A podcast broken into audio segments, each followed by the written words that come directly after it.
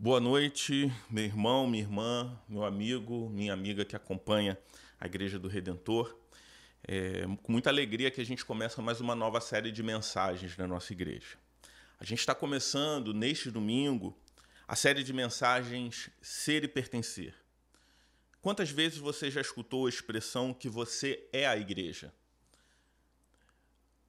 Não há nada de errado nessa afirmação mas há um grande problema na forma como essa expressão ela é interpretada por muitas pessoas.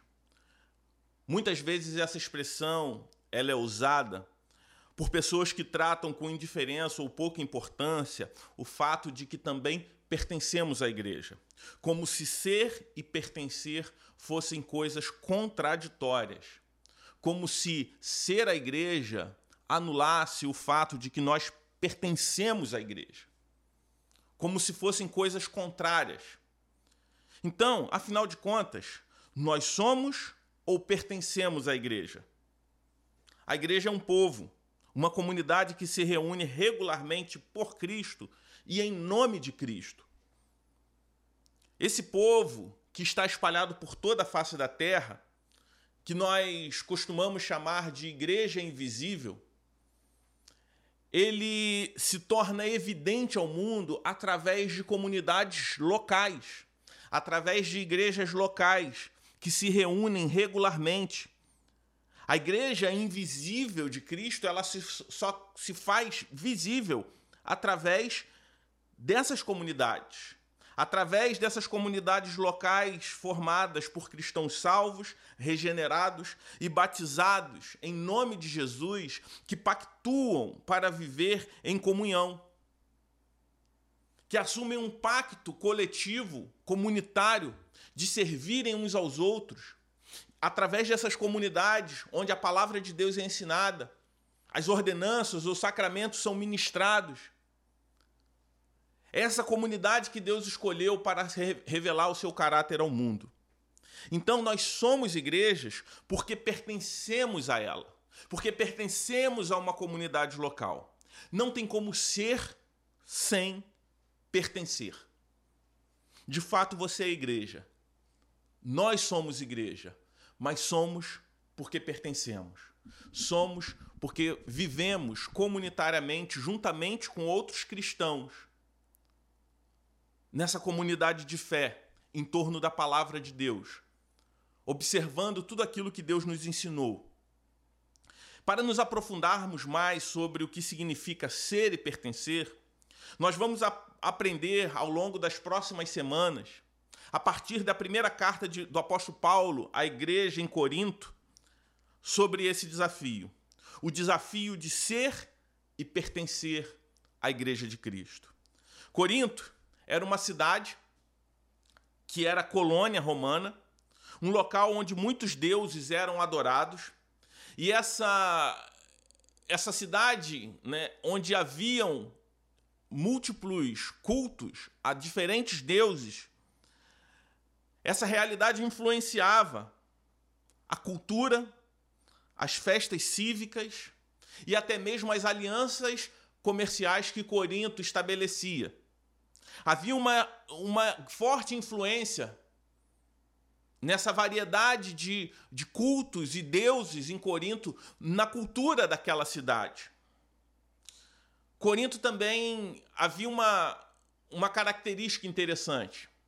Era uma cidade que sofria influências de muitas, muitos palestrantes itinerantes que cobravam para ensinar as pessoas como progredir, como viver melhor, como melhorar de vida.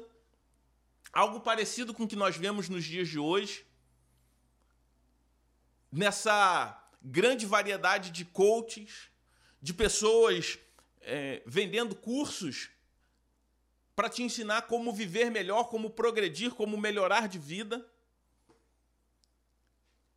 Essa realidade não é um advento do avanço tecnológico, mas pessoas que tentam é, ensinar, vender uma vida melhor para os outros, existe desde a antiguidade. Foi no meio dessa realidade que a igreja de Cristo foi plantada ali naquela cidade. E mesmo ainda muito jovem, aquela igreja, a igreja de Corinto, enfrentava grandes desafios. A igreja em Corinto enfrentava sérios problemas em sua, sua condução dos cultos coletivos, na sua compreensão na administração da ceia do Senhor, como nós veremos no capítulo 11. Uma igreja que fazia mau uso dos dons espirituais que Deus deu a eles. E isso gerava um grande problema na ordem do culto coletivo daquela igreja. Existia também um problema de facções dentro da igreja. Um problema de divisão que na raiz existiam quatro grupos distintos dentro daquela igreja. Uns que se diziam ser de Paulo, outros que se diziam ser de Pedro, outros que se diziam ser de Apolo, um, um, um grande apologeta que existiu naquela época, naquela região, e outros que não querendo se assumir como parte de um desses grupos, se dizia ser de Cristo, enquanto na verdade esse argumento formava uma quarta facção. Uma igreja que estava dividida. E como fruto dessa divisão, aqueles irmãos estavam vivendo em um contexto de pecados gravíssimos. Pecados na área da sexualidade, uma igreja que tinha sérios problemas com imoralidade sexual, a ponto de ser relatado o caso de um homem que estava tendo relações sexuais com a sua própria madrasta. Uma igreja que tinha problemas jurídicos de irmãos processando outros irmãos, como é relatado também no texto. E esse fato que aconteceu ali trouxe grande escândalo na cidade esse processo movido publicamente de um irmão contra o outro. Uma igreja que enfrentava entre os seus membros problemas, uma má compreensão em relação ao casamento, problemas relacionados a divórcio. E é interessante a gente observar que aquela igreja ela foi plantada e foi pastoreada por talvez o maior pastor da história, pastor de igreja da história, que foi o apóstolo Paulo. E a gente vê aqui que, mesmo tendo um pastor excelente, chamado diretamente pelo nosso próprio Deus, nosso Senhor Jesus Cristo, pode sim enfrentar problemas graves, porque todos nós, não só a igreja de Corinto, enfrenta grandes desafios, o desafio de ser e pertencer à igreja. Paulo já não estava mais em Corinto quando escreve essa carta. Ele retorna a Corinto. Ele recebe informações a respeito daquela igreja e desses problemas particulares que ela estava enfrentando. E da cidade de Éfeso ele escreve essa carta. Ele escreve essa carta com a finalidade de tratar esses problemas específicos. E talvez você esteja se perguntando: a igreja que eu faço parte tem seus desafios, tem os seus problemas, mas talvez não esteja no nível que a igreja de Corinto no primeiro século estava. E talvez você seja tentado a pensar que os ensinos do apóstolo Paulo não são relevantes para a igreja de Cristo hoje, para a comunidade de fé que talvez você faça parte. Talvez você não esteja se identificando como igreja com a igreja de Corinto. Mas eu gostaria de te dizer que, de fato, os desafios que eles enfrentaram são os mesmos desafios que nós também enfrentamos ainda hoje. A diferença está em como nós reagimos a esses desafios. E olhar para o texto sagrado e aprender não só com as orientações do apóstolo Paulo, mas também com os erros, os equívocos daqueles irmãos. Como nós devemos lidar com esses desafios hoje, no ano de 2021? Nossa missão é refletir a partir da realidade dos nossos irmãos do primeiro século, os desafios de ser e pertencer à Igreja de Cristo também nos dias de hoje. Por isso eu te convido a abrir a sua Bíblia em 1 Coríntios, capítulo 1, do versículo 1 ao versículo 9. 1 Coríntios 1, do versículo 1 ao versículo 9, quando o texto sagrado diz assim: Paulo, chamado pela vontade de Deus para ser apóstolo de Cristo Jesus, e o irmão Sóstenes, a igreja de Deus que está em Corinto, aos santificados em Cristo Jesus, chamados para ser santos, com todos os, os que em todos os lugares invocarem o nome de nosso Senhor Jesus Cristo, Senhor deles e nosso. Que a graça e a paz de Deus, nosso Pai, e do Senhor Jesus Cristo estejam com vocês.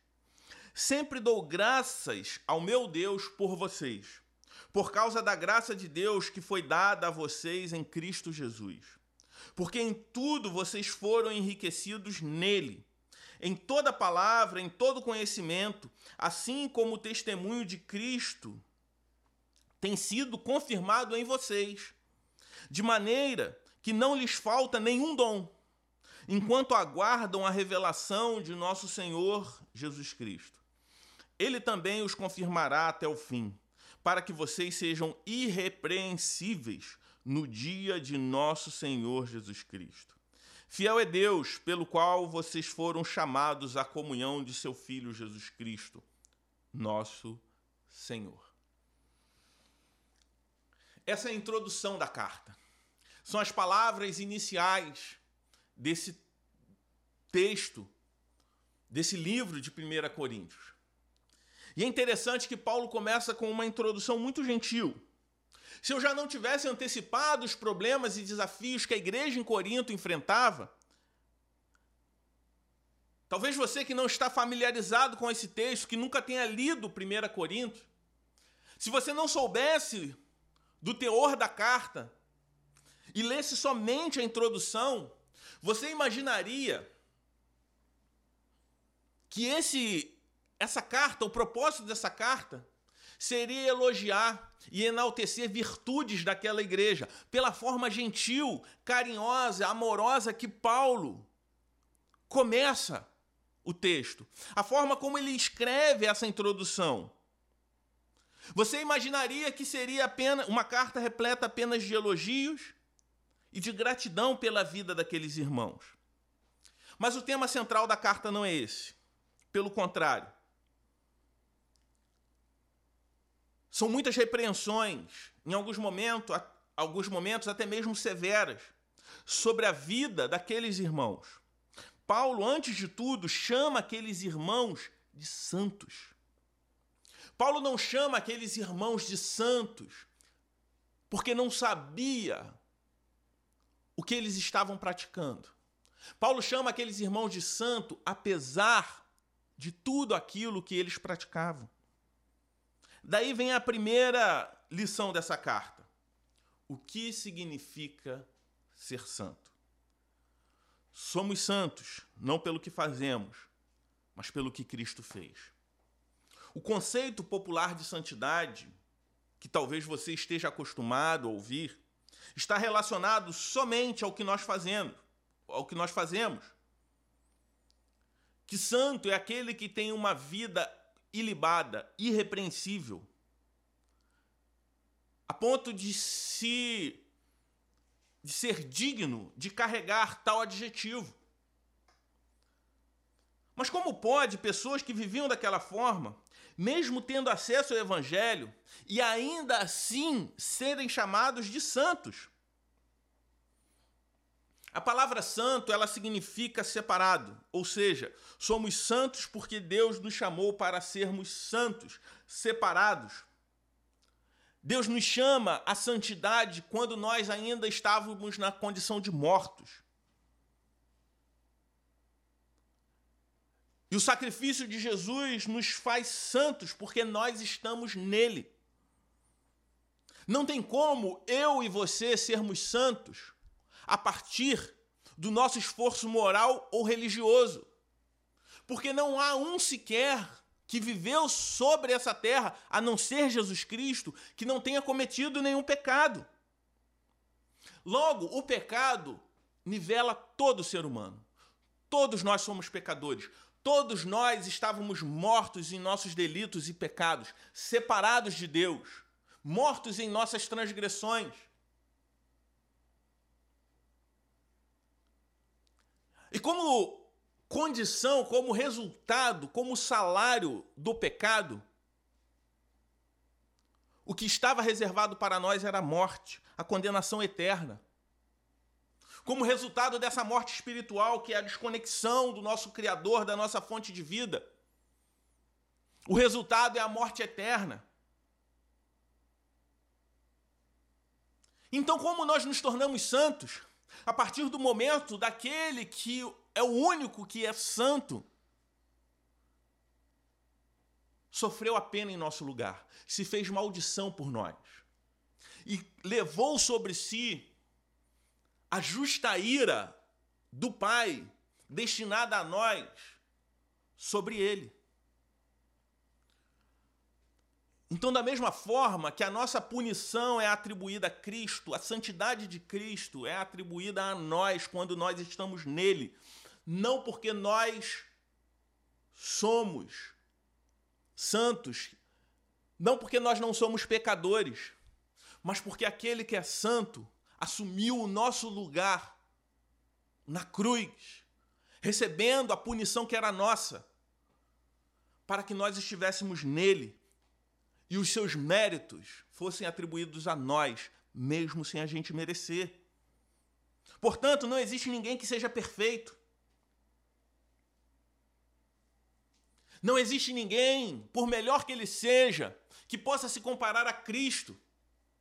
Não existe ninguém que, por ter uma vida ilibada, um testemunho ético, exemplar, que não seja igualmente pecador, do assim como o mais desprezível ser humano que você possa conhecer. A diferença não está naquilo que nós fazemos, mas em quem nós cremos. A diferença está em se estamos ou não em Cristo Jesus.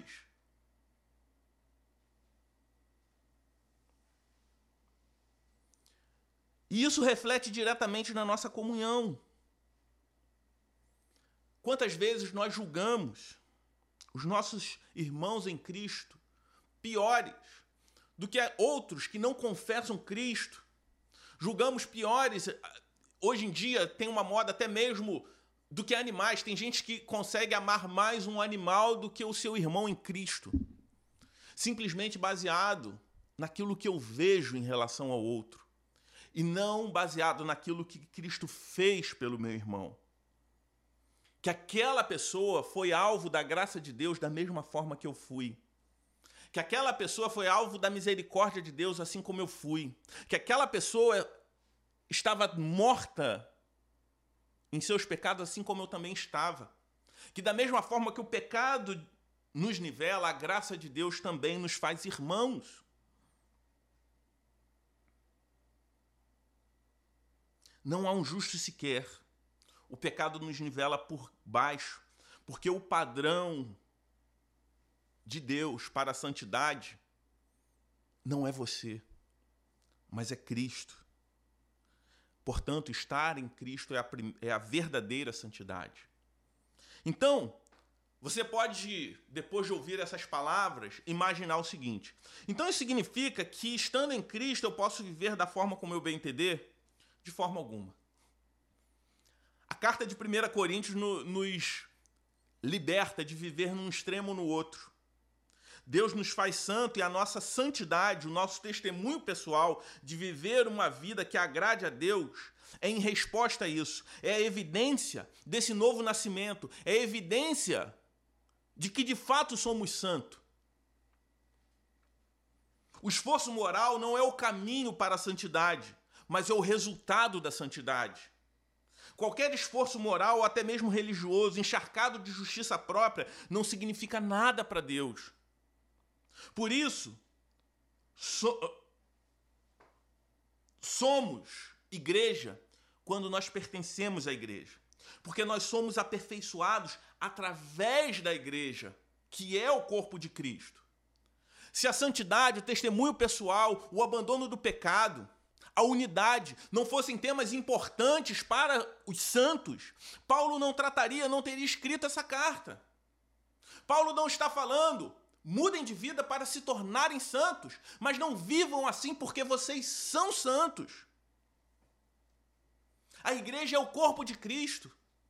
E a função da vida em comunidade, o propósito de pertencermos a uma comunidade local e não simplesmente sermos igreja individualmente na nossa casa, é justamente o aperfeiçoamento dos santos. Paulo escreve essa carta à igreja como um instrumento de correção. Mas mesmo assim, ele enfatiza a graça de Deus sobre a vida daquelas pessoas. Essa atitude de Paulo, como eu disse, desconstrói os dois extremos. O primeiro de achar que o fato de sermos santos em Cristo, o testemunho pessoal que nós chamamos de santidade, não é necessário. Porque se não fosse necessário, Paulo não corrigiria aqueles irmãos. Da mesma forma, desconstrói o outro extremo de achar que eu me torno santo a partir daquilo que eu faço. Logo, esse extremo nos leva a crer que Deus nos aceita como resultado do meu esforço e não da obra de Cristo. Paulo vai além. Além de reconhecê-los como santos, demonstra gratidão pela vida daqueles irmãos. Grato pela graça que foi dada àqueles irmãos. Da mesma forma que foi dada a ele, ou seja, Deus amou da mesma forma aqueles irmãos tão pecadores, da forma como amou Paulo, da forma como me amou, da forma como te amou. Ambos foram alvo da graça de Deus. Tanto eu quanto você que crê no Senhor Jesus Cristo, como aqueles irmãos que estavam vivendo uma vida completamente equivocada em relação àquilo que Deus espera de nós, fomos amados por Deus da mesma forma. Ambos foram escolhidos da mesma forma. A repreensão de Paulo era cheia de zelo e temor. E esse reconhecimento que Paulo faz daqueles irmãos, chamando de santo e demonstrando gratidão, nos ensina quando nós somos tentados a imaginar que o nosso padrão de escolha é maior do que o padrão de Deus. Também nos ensina que, apesar da correção severa, Paulo demonstra amor por eles. Em tempos onde o amor foi reduzido a um sentimento onde o outro nunca pode ser contrariado.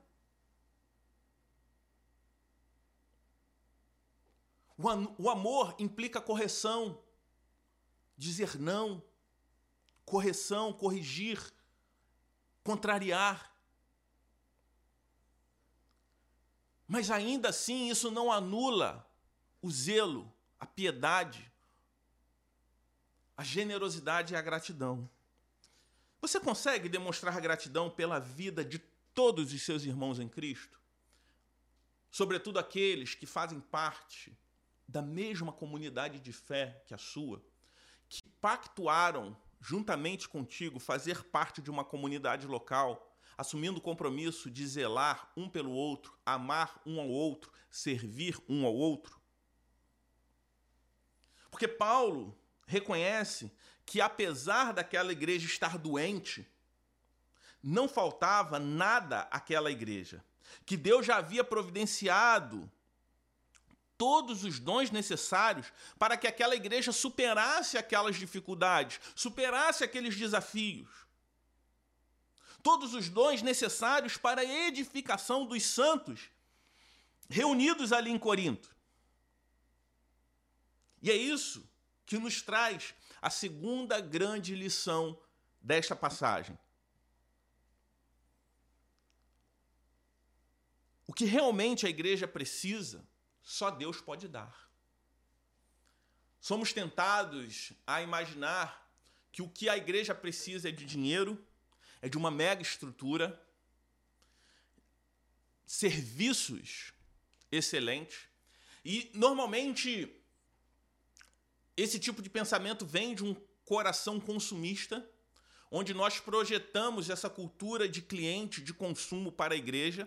Eu olho para a igreja um produto pelo qual consumo, o meu dízimo como um pagamento desse produto que eu consumo, e julgamos como fundamental questões que o dinheiro, só o dinheiro pode dar, o poder. Valorizamos mais estrutura, conforto, programas, eventos.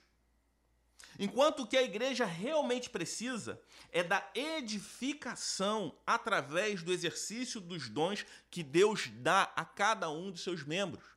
A igreja em Corinto, apesar de todo o pecado, apesar de toda a divisão, Deus já havia distribuído os dons necessários para que aquela igreja fosse edificada. Logo, o problema que aquela igreja estava vivendo era nada mais, nada menos, não falta de estrutura, não falta de programação, mas a negligência do serviço uns aos outros através dos dons dados gratuitamente por Deus a cada cristão. O dom que você recebeu foi Deus quem lhe deu. E ele espera que você coloque isso em prática para o bem do teu irmão. Da mesma forma, o dom que Deus deu ao teu irmão vai ser colocado em prática para o seu bem. Nós não somos seres humanos completos. Nós não possuímos todos os dons. Deus ele reparte justamente para formar essa comunidade, para que haja dependência uns dos outros através do dom que Deus me deu. Eu possa servir a você e que você possa servir a mim através do dom que ele te deu e eu não possuo. O Senhor ele espera que você coloque em prática através do serviço na sua igreja local. Coloque em prática o dom que ele te deu. Negligenciar o dom e o serviço ao seu irmão no contexto da igreja local é pecado. Leva uma igreja a viver em pecado, adoece o corpo de Cristo, como nós vemos aqui em Corinto. E Paulo estava lembrando isso a eles. A igreja em Corinto sofria com problemas de divisão, fruto do egoísmo e do individualismo. Igreja é o local onde doamos e recebemos, através da doação uns aos outros. E o que a igreja precisa para isso? A pregação pura do evangelho e a administração correta dos sacramentos ou ordenanças para que todo o corpo seja edificado através do serviço, alimentados pela palavra, cheios do Espírito Santo, a igreja de Cristo caminha. Por isso eu te pergunto, como você tem tratado o dom que Deus te deu? Em que prioridade da sua vida está o, servido o serviço a outros irmãos através da sua igreja local? Por isso eu gostaria de fazer algumas considerações em relação a essas duas grandes lições que nós aprendemos com esse texto. Primeiro é olhar para a atitude de Paulo em relação àquela igreja. Qual foi a primeira coisa que Paulo disse ter feito por esses irmãos confusos, equivocados? Paulo questionou a salvação daqueles irmãos? Paulo disse que se arrependeu de ter conhecido aqueles irmãos? Não. Ele não disse nada disso. Mas antes agradeceu por aqueles irmãos. Paulo entendeu que aqueles irmãos chegaram a tal ponto por um problema que é um desafio para todos nós. E qual é esse desafio? Qual é esse problema? O esquecimento. Mas como assim o esquecimento? Aqueles irmãos esqueceram da essência de quem eles eram. Eles se esqueceram do evangelho e da sua identidade em Cristo. Por isso Paulo, ele começa elogiando e relembrando aqueles irmãos a respeito da graça de Deus, da obra de Deus, da evidência da obra de Deus na vida deles e onde estava a verdadeira identidade daqueles irmãos. Quando nós nos esquecemos da nossa identidade em Cristo, quando nós nos esquecemos do Evangelho, podemos caminhar na mesma direção que os nossos irmãos de Corinto no primeiro século caminharam. Por isso, Paulo começa lembrando de quem eles são, que eles são santos. E o fato de serem santos como eles deveriam agir e quem eles estavam se tornando. Que eles foram alvo da graça de Deus, chamados pelo Pai para serem filhos adotados por Deus. Paulo ele vai encerrar essa introdução se lembrando da perseverança dos salvos. Que quem vai perseverar por nós, o que vai nos manter em Cristo, é a graça de Deus. Quem garante a salvação é Deus, através de Jesus Cristo. Que se não fosse pela obra de Cristo, nós estaríamos condenados pelas nossas próprias obras. Por isso, a primeira lição prática que a gente tira disso aqui é que é sempre sábio começar pela observação de evidências da obra de Deus na vida de alguém que você precisa corrigir. Mesmo que existam outros problemas na sua mente, mesmo que esse irmão em Cristo esteja vivendo em pecado, comece sempre pela evidência da graça de Deus na vida daquela pessoa. Fazer uma pausa para lembrar a si mesmo e ao outro de que a graça de Deus se faz presente na vida dele, tornará mais fácil para aquele que precisa de correção.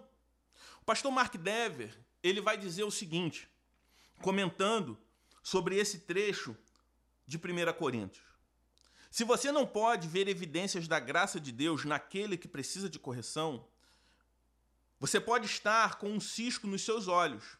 Nesse caso, Talvez você deva esperar para falar sobre o cisco do outro até que você possa ver evidências da obra de Deus em seu irmão ou em sua irmã. Meu amigo, se aquele que está errado é um crente, Deus o comprou. E o seu espírito está trabalhando nele. Se você não consegue observar isso, está deixando de ver a coisa mais importante sobre essa pessoa.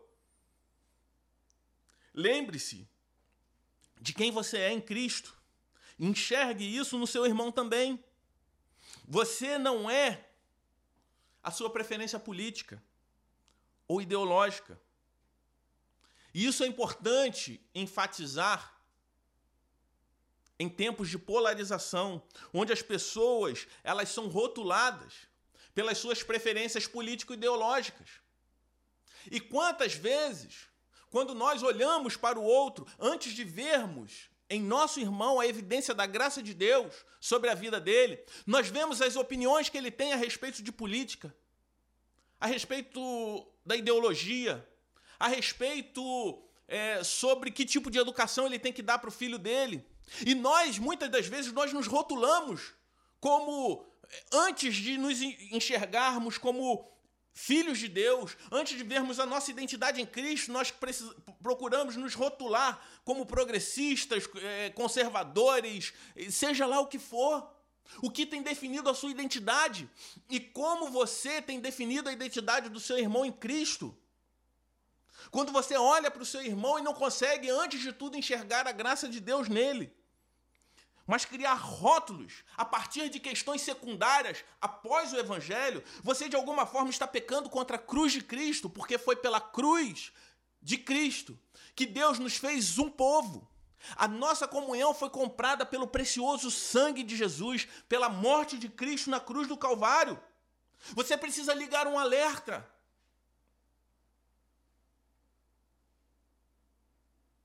Foi a obra de Cristo na cruz que nos trouxe a comunhão. Foi o sangue de Jesus que nos comprou, que comprou a nossa unidade. Inclusive, unidade foi o tema central da última oração de Jesus antes da sua morte.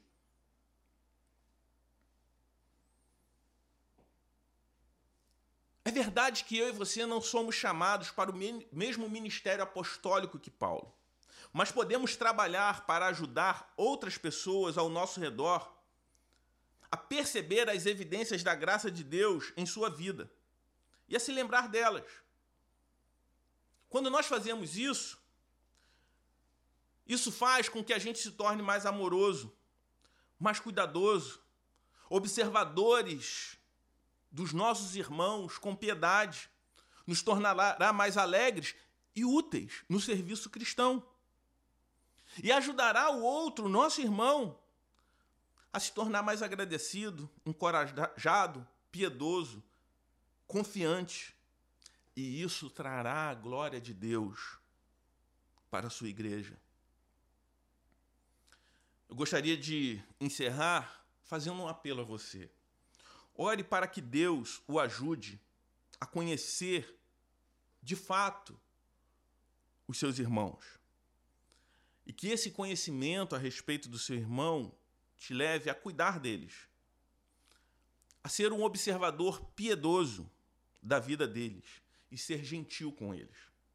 Ajude-os a carregar os seus fardos, as suas tristezas, lembrando-os da boa obra que Deus tem operado na vida deles. É assim que Paulo começa essa carta. E não seria impróprio para você começar a fazer o mesmo na vida dos outros hoje.